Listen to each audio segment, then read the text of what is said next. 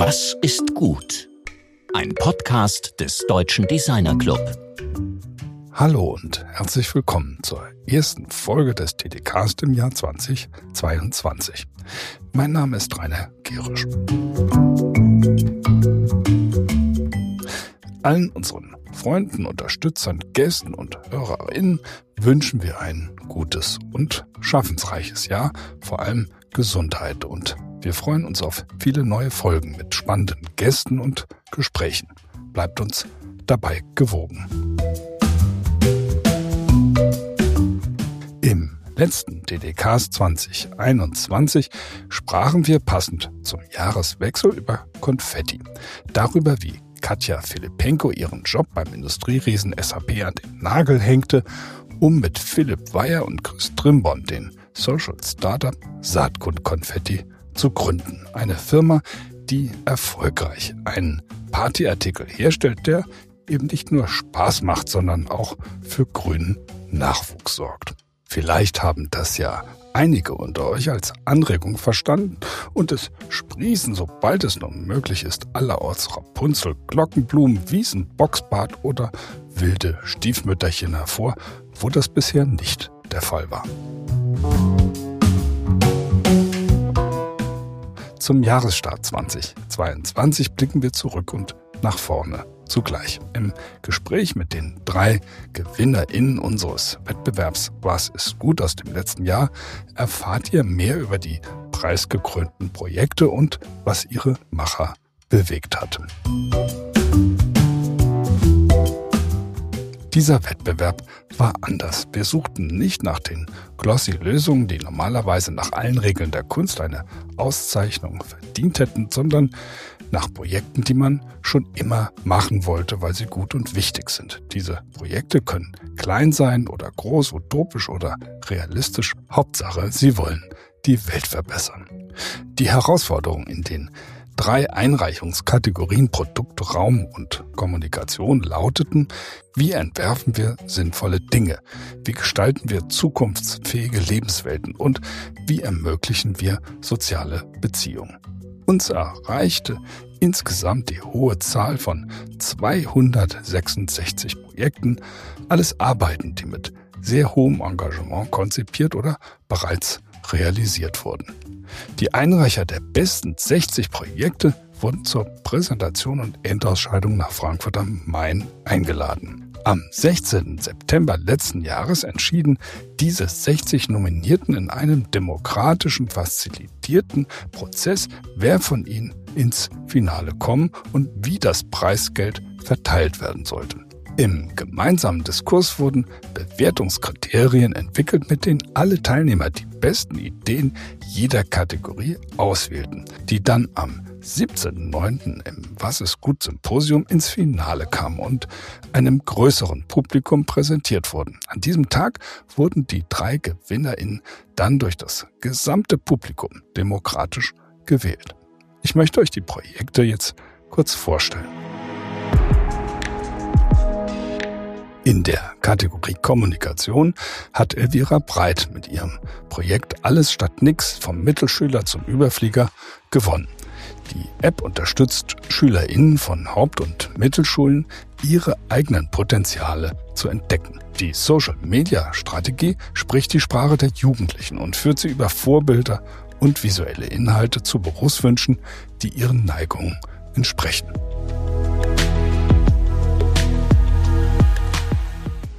In der Kategorie Produkt haben Patrick Henry Nagel und Nils Körner von Designstudio Haus Otto mit dem Projekt The One Dollar Glasses gewonnen, das auf der von Martin Aufmut entwickelten Biegemaschine zur Herstellung von Brillen in unterschiedlichen Formen aufsetzt, um Menschen die Möglichkeit zu geben, ohne finanzielle Mittel individuelle Brillen mit wenigen Vorkenntnissen und geringem Aufwand kostengünstig zu produzieren.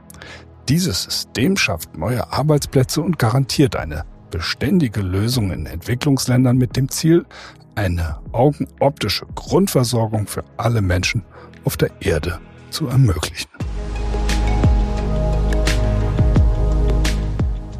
In der Kategorie Raum schließlich hat Klaus Leonhardt mit der Projektgemeinschaft Terrain Integral Designs BDA und dem Projekt The Breathing Headquarters Prototyp für zukünftiges Design und Unternehmenskultur gewonnen. Es handelt sich dabei um ein pflanzenbasiertes Gestaltungskonzept für Gebäude. Der Systemdesign-Ansatz lässt Gebäude Sauerstoff einatmen, den ein integriertes Ökosystem liefert. Die Pflanzen sorgen für frische, saubere Luft, Sauerstoff und ersetzen herkömmliche Klimageräte. Und nun viel Spaß beim Gespräch mit den drei PreisträgerInnen.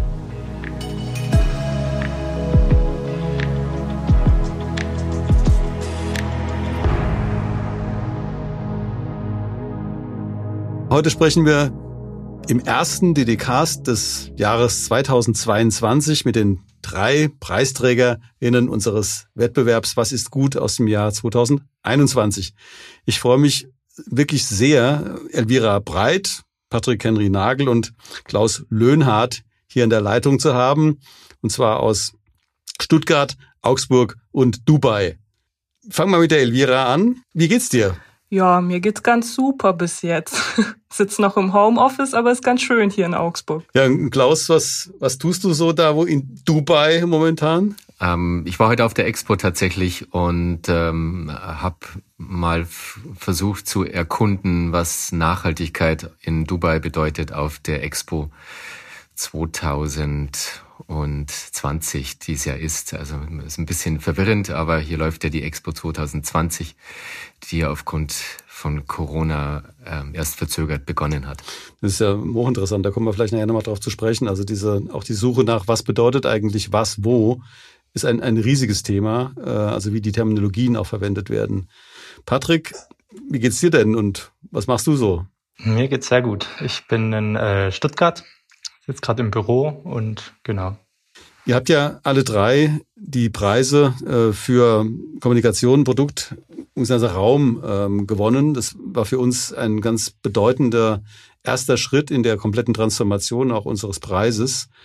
Ähm, vielleicht mal ganz kurz zu euren, also wirklich nur so ein, zwei, drei Gedanken jeweils zu, dem, zu eurer Erfahrung mit diesem Wettbewerb. Was war an diesem Wettbewerb besonders?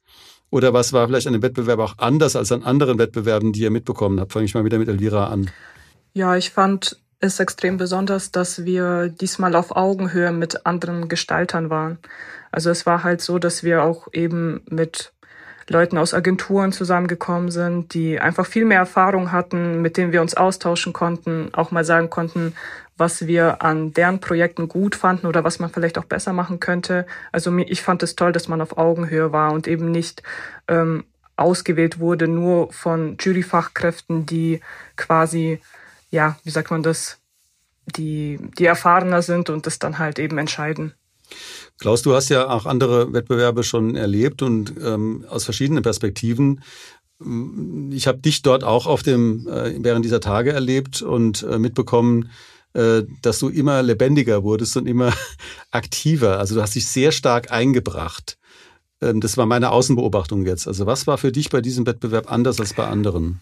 Ich würde erstmal sagen, also ihr, ihr wart anders. Ihr wart nämlich lebendig bei diesem Wettbewerb dabei als Gegenüber, als Miteinander, als Team. Also ich, ich würde sagen, nach ein paar Stunden haben wir uns als, als Team entdeckt. Ähm, da musste sich ja auch erstmal warm werden, zu, um zu verstehen, was in Anführungszeichen die anderen denn für eine Sprache sprechen, welche Ziele sie verfolgen. Aber ähm, sobald eben eigentlich diese Sprache dann etabliert wurde, war das ein wunderschönes Teamwork.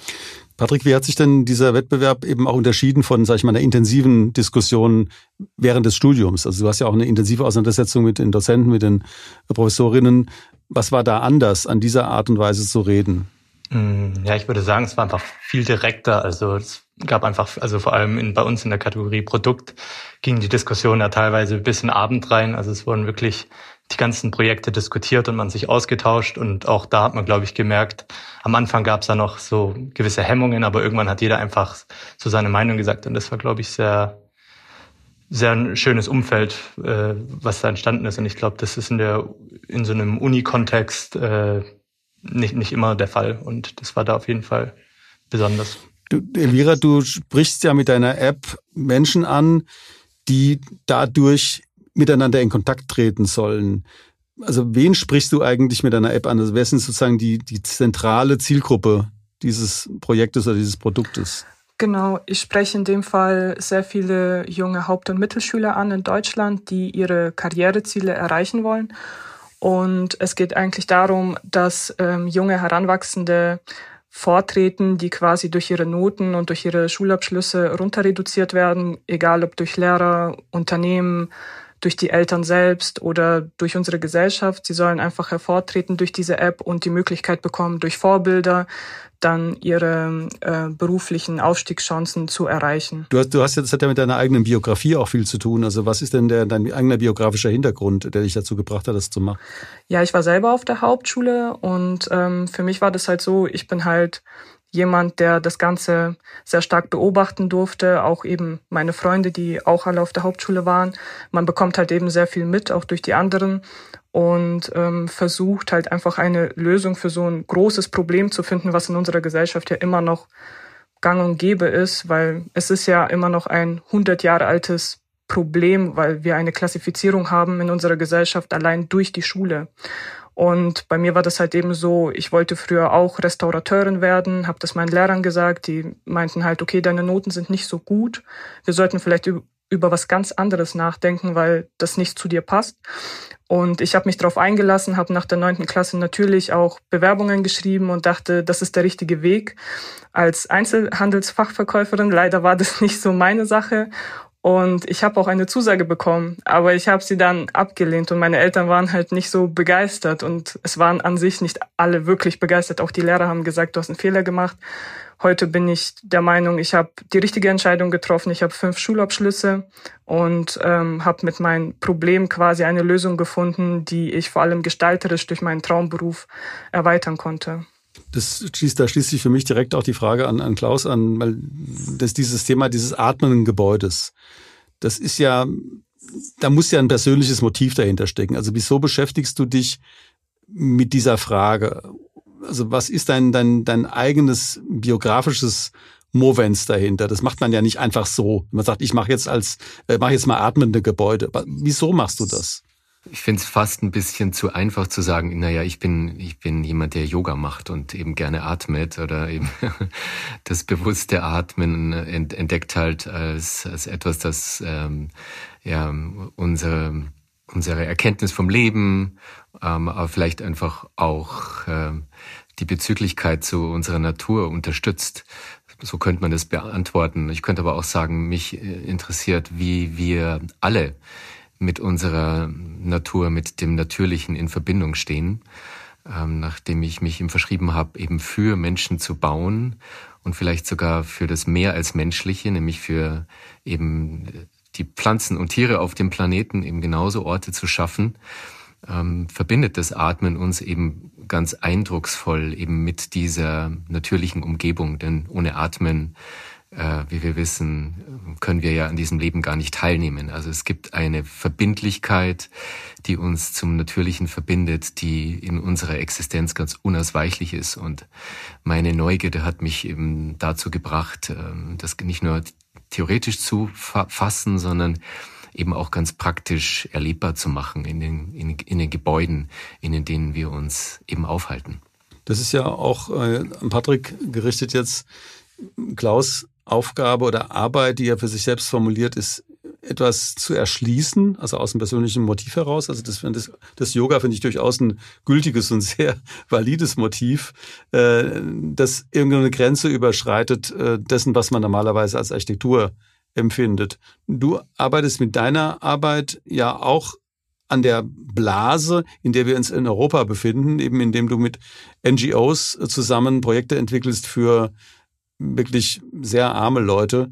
Und das Projekt richtet sich ja eben auch an die Allerärmsten, also die natürlich auch gerne sehen und lesen und lernen möchten. Also beschreib vielleicht nochmal das Projekt ganz kurz und um dann eben auch nochmal zu gucken, wie ist denn eigentlich die Zusammenarbeit zwischen Designern und NGOs? Also was bringst du da ein? Mhm. Also das Projekt war ein Kollaborationsprojekt mit ähm, Nils, also Nils Körner. Wir arbeiten als ähm, Design-Duo zusammen und eben mit der Non-Profit-Organisation Ein Dollarbrille e.V Das ist eine ähm, NGO, die sich zum Ziel gesetzt hat, eine augenoptische Grundversorgung für alle zu ermöglichen.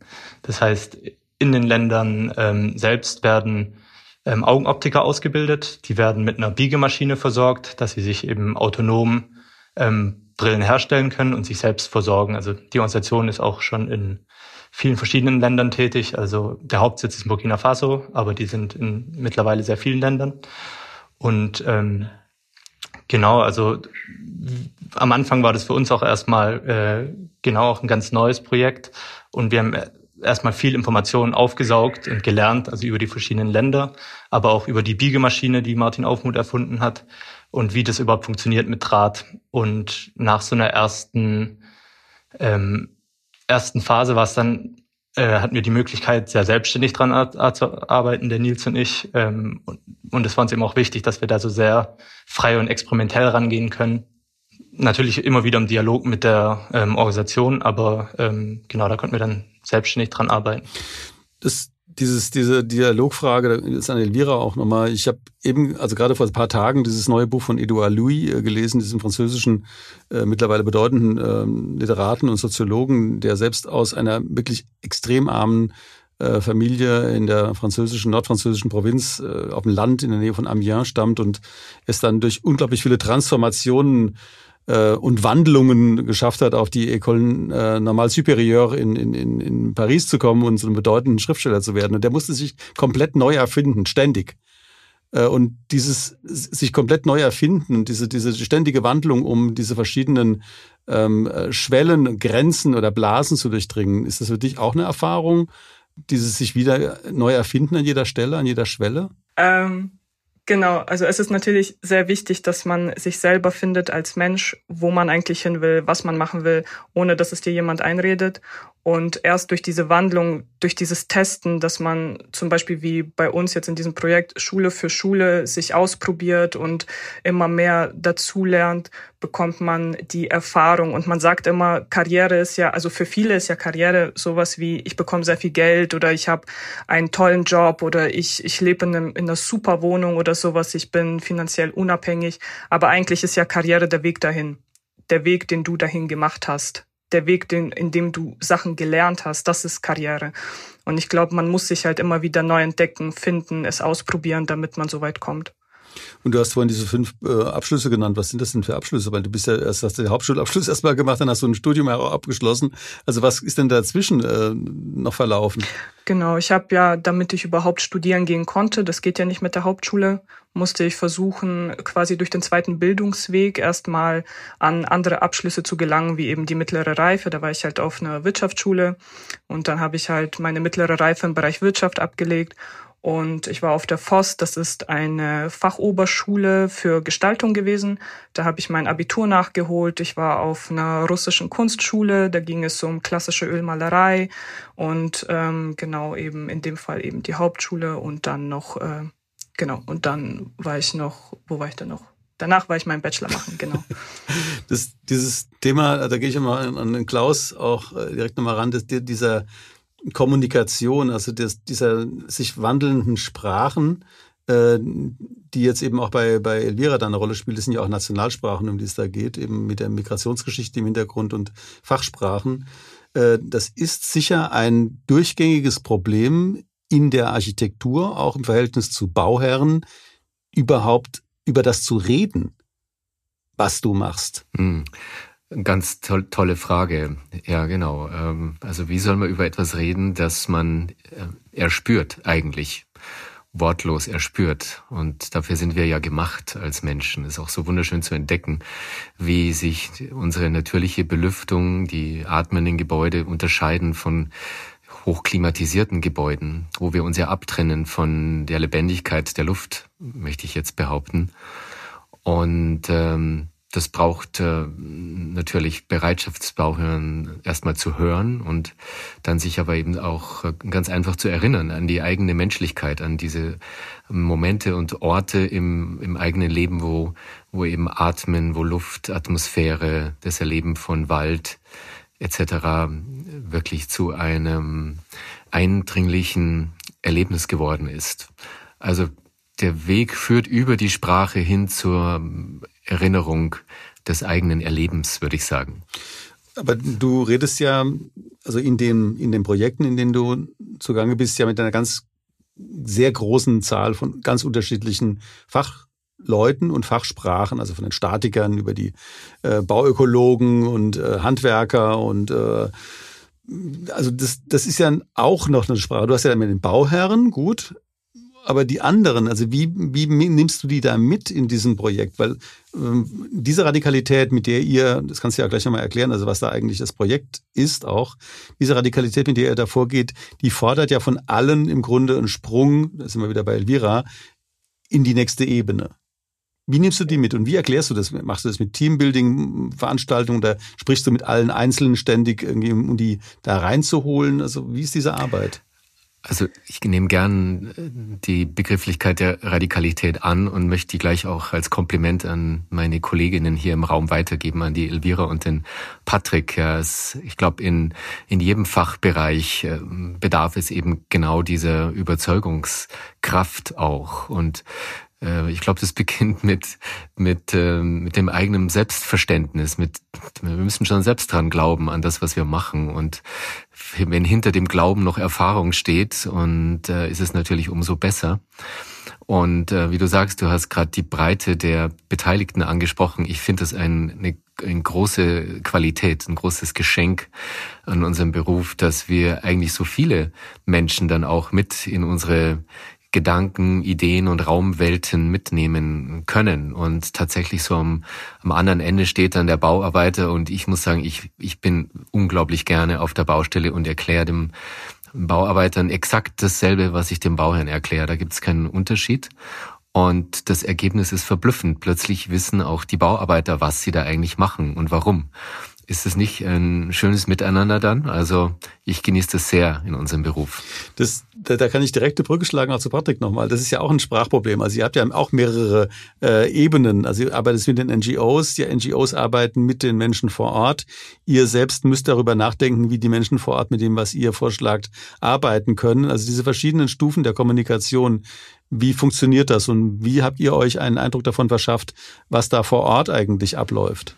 Mm, also wir hatten das Glück, dass es sehr viel Information eben gab, also in Form von Videos und viel war auch einfach Gespräche. Also wir waren mit sehr vielen unterschiedlichen Leuten im Gespräch und haben uns eben ausgetauscht und hatten da äh, eben diesen Input bekommen.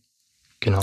Ja gut, aber das, das, das, das reicht mir als Aussage noch nicht. Also das ist sehr abstrakt, wenn du sagst, wir haben mit vielen Leuten gesprochen, aber mit, mit wem habt ihr gesprochen und äh, habt ihr jetzt immer auch, wart ihr vor Ort oder wie habt ihr gearbeitet, wie habt ihr euch das Material reingeholt und wie wurde das äh, auch verarbeitet? Das ist ja jetzt ein Projekt, das aus dem hochschulischen Kontext heraus entstanden ist und genau. das aber dann diesen Rahmen ja irgendwie überschreitet, also äh, finde ich. Also das ist ja kein Forschungsprojekt, wo man sowas vielleicht erwarten sollte, sondern das ist ein Anführungszeichen, einfaches Hochschulprojekt und plötzlich hat es diese Dimension und diese Relevanz. Ja, genau. Also es, bei uns war es sozusagen in der Anfangsphase, wo wir mit, ähm, also es gibt eine Regionalgruppe hier in Stuttgart. Das ist eine kleine Gruppe an ehrenamtlichen Helfern. Und in der Anfangsphase haben wir im Prinzip erstmal Informationen aufgesogen, also sehr viel mit den, ähm, mit den Leuten gesprochen, die eben auch äh, oft vor Ort in den Ländern sind. Ursprünglich wollten wir auch selbst äh, nach Burkina Faso, was aber leider nicht ging wegen äh, Komplikationen. Also man konnte zu dem Zeitpunkt nicht ins Land. Das heißt, viel war einfach in Gesprächen und wir haben uns dann auch sehr auf die auf das Material fokussiert. Also das war ja dann auch, ähm, wie man mit diesem Material umgeht. Also wir hatten viele ähm, Biege-Workshops haben eben über die Probleme gesprochen, was auch die Leute vielleicht vor Ort haben, um eben Anhaltspunkte zu finden, an denen man arbeiten kann. Und ähm, genau, das heißt, es war, war einfach ein Dialog, Gespräch mit Leuten ähm, und die Informationen, die die Organisation halt über viele Jahre auch ziemlich gut äh, archiviert hat, waren dann so unsere Basis, die wir hatten. Äh, Elvira, was mich interessiert, ist ja, du bist ja sozusagen aus einer Situation, in der mir, man dir sozusagen einen Kassenarbeitsplatz als äh, berufliche Perspektive zugeschrieben hat, rausgekommen und machst jetzt was ganz anderes. Du gehst aber jetzt aus dieser privilegierten Situation, in der du jetzt bist, zurück und schaust, wie kann ich den Leuten helfen, die genau da sind, wo du mal warst vor ein paar Jahren. Ähm, das finde ich ziemlich beeindruckend, muss ich sagen, weil sich viele dann doch einfach abwenden und ihre Vergangenheit verleugnen, ähm, während du eben deine Vergangenheit produktiv machst Wie ist denn das jetzt sozusagen in diesem Dialog mit den Leuten, die jetzt in der Situation sind, wo du vor nur wenigen Jahren warst? Wie läuft denn das?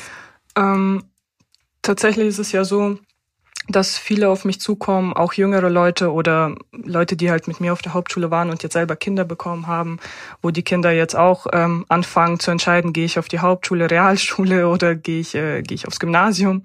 Und wir reden immer sehr viel darüber. Viele kommen auf mich zu, wie sie quasi auch solche Schritte erreichen können. Oder wir haben halt Freunde, die auch wie ich auf der Hauptschule waren. Ich hatte auch ja viele Vorbilder, um überhaupt dahin zu kommen, die uns erzählen, okay, ihr könnt es ja so laufen oder ihr könnt diesen Weg nehmen, aber es gibt noch einen dritten Weg quasi.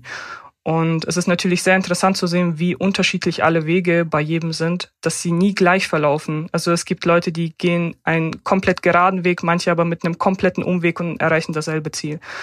Und es ist natürlich wirklich schön zu sehen, dass ähm, Leute auf mich zum Beispiel jetzt in dem Fall zukommen und mich fragen, okay, wie hast du das gemacht und wie kann ich das auch erreichen? Und ich sage dann immer dasselbe, dass es nicht darum geht, dass du dasselbe erreichst, sondern dass es darum geht, dass du deinen eigenen Weg findest und ihn auch erstmal für dich erforscht und erstmal dich informierst, ob das überhaupt etwas für dich ist. Weil viele wollen ja auch studieren gehen, auch wenn sie auf der Hauptschule waren, vergessen aber, hey, wenn ich jetzt quasi Jura studiere oder BWL, ist das vielleicht nicht der Weg, es ist nicht das Ziel. Willst du das wirklich machen? Ist es das, was deine Passion ist, dass du das machen möchtest?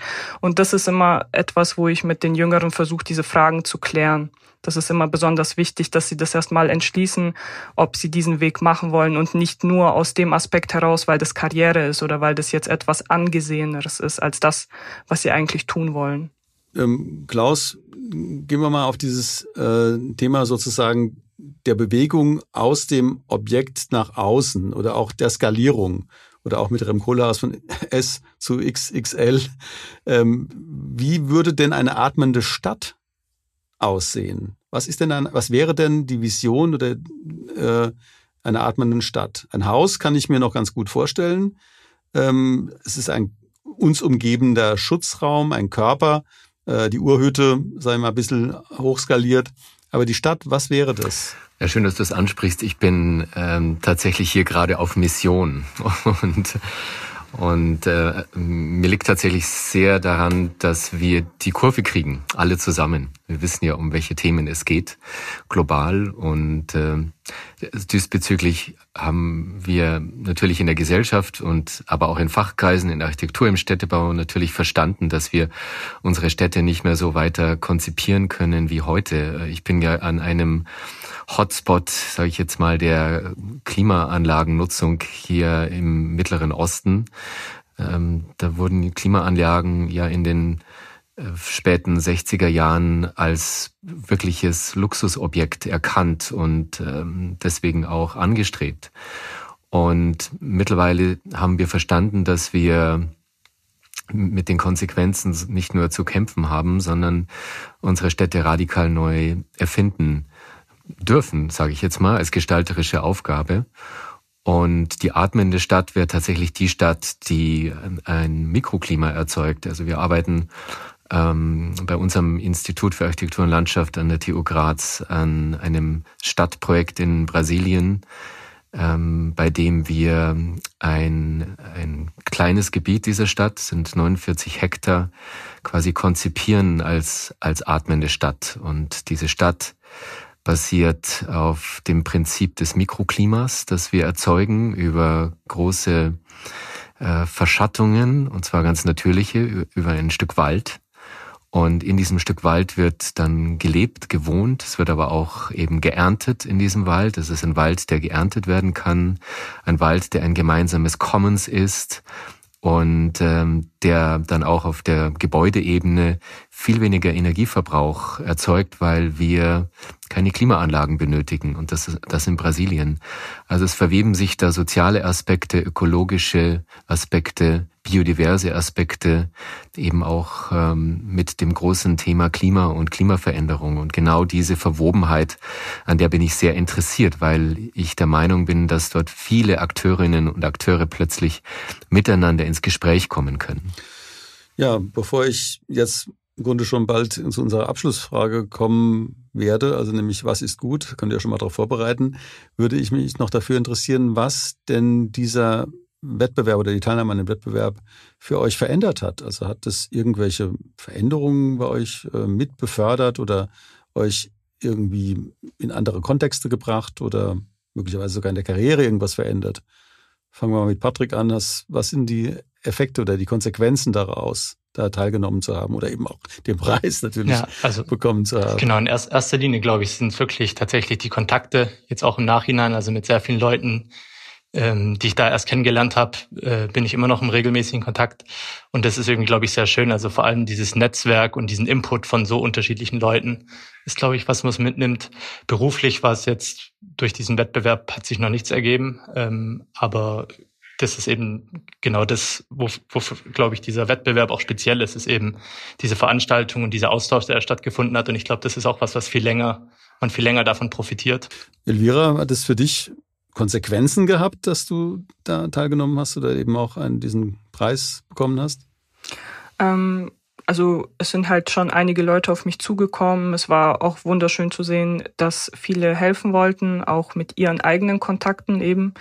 Und ähm, ich habe das auch angenommen. Also klar, LinkedIn ist so ein bisschen geboomt an dem Tag. Aber es war schon ganz okay. Also wir haben uns sehr viel ausgetauscht, eben wie man das Projekt noch ein bisschen weiter nach vorne bringen kann, ob es vielleicht Leute gibt, die mit mir zusammenarbeiten wollen würden oder ob es vielleicht eine Möglichkeit auch auch auf der politischen Ebene gebe, um dieses Projekt hervorzubringen. Also es war ganz schön zu sehen, dass ähm, durch den DDC eben auch durch diesen Wettbewerb sehr, sehr, sehr viele Kontakte entstanden sind und äh, man diesen Zusammenhalt auf einmal auf einer kreativen Ebene auch sieht, dass kreative Leute zusammenhalten, sich helfen wollen. Das fand ich sehr schön. Ja, Klaus, wie ist es für dich? Also hat es, was hat es verändert? Also was, irgendwas ist ja, du warst ja da, wir reden jetzt darüber als ich davon äh, gehört habe, von diesem Wettbewerb mit dieser scheinbar so simplen Frage, was ist gut? Fragezeichen. Wenn man da so hineinspürt, denkt man sich, oh Gott, was ist das eigentlich für eine tolle, große Frage? Was ist denn wirklich gut?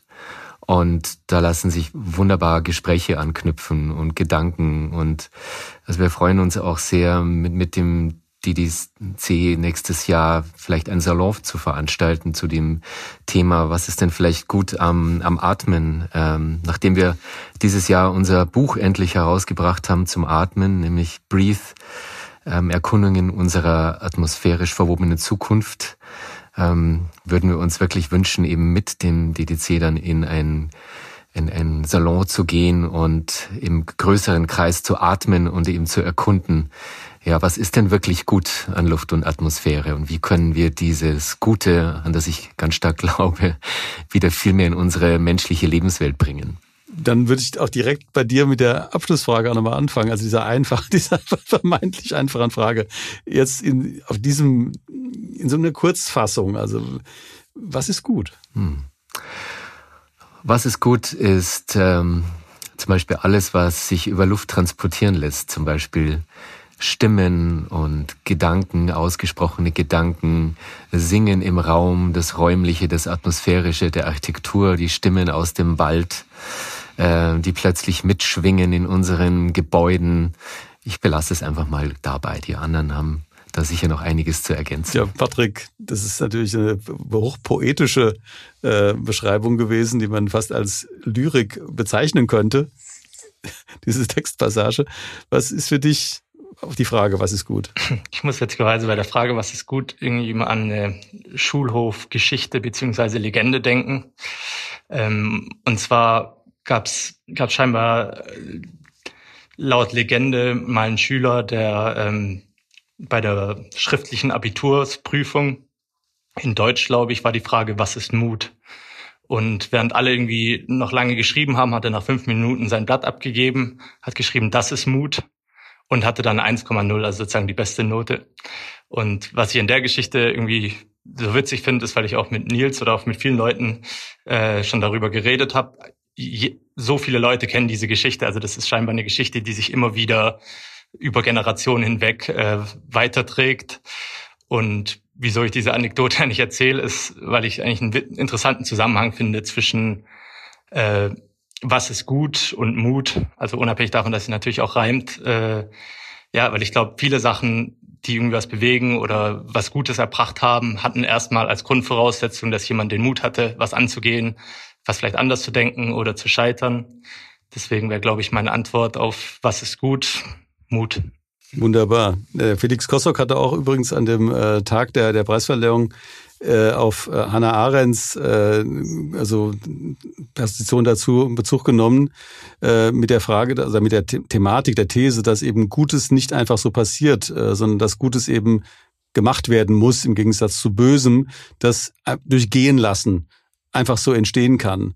Und das ist ein ganz, ganz tolles Bild, was du da gerade aufzeichnest, dass eben Gut und Mut, die klingen auch gleich, fast gleich, ganz eng zusammenhängen.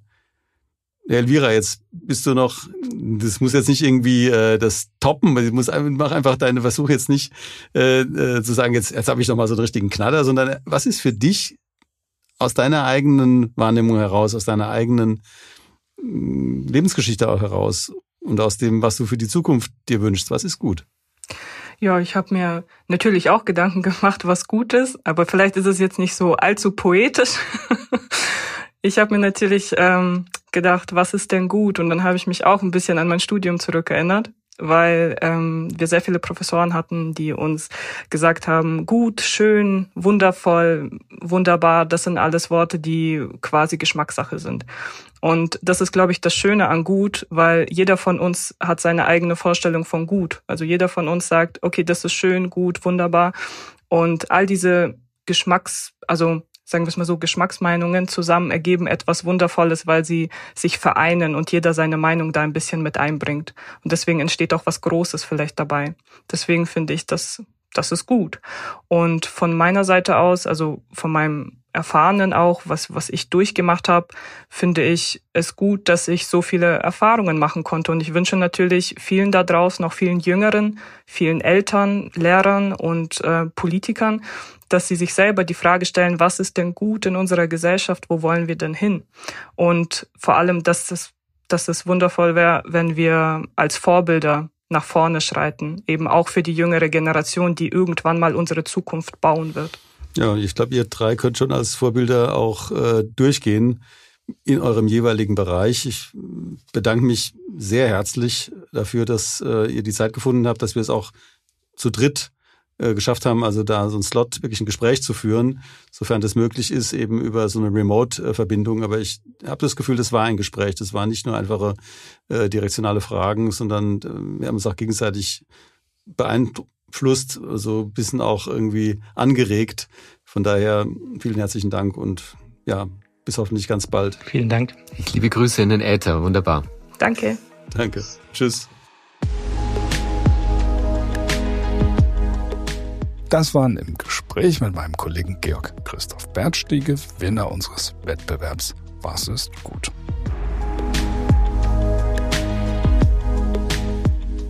Unser Gast in der nächsten Woche nennt sich The Joe Craft. Er ist einer der bekanntesten Minecraft-YouTuber. Minecraft ist das populärste Computerspiel. Mit seinen bald 400.000 Followern teilt er die Begeisterung für das Bauen. Er arbeitet mit der TU Dortmund an Konzepten für die künftige Architekturinformatik mit Hilfe von Minecraft. Und er hat zum Beispiel mit dem Deutschen Architekturmuseum einen Wettbewerb im partizipativen Städtebau initiiert. Freut euch auf den Kirchenorganisten, Deutschlehrer und YouTube-Star Josef Heinrich Bogalski alias The Joe Craft aus Münster in Westfalen. Wir wünschen euch allen einen guten und vor allem gesunden Start in das neue Jahr. Eure DDcast-Redaktion. Thank you.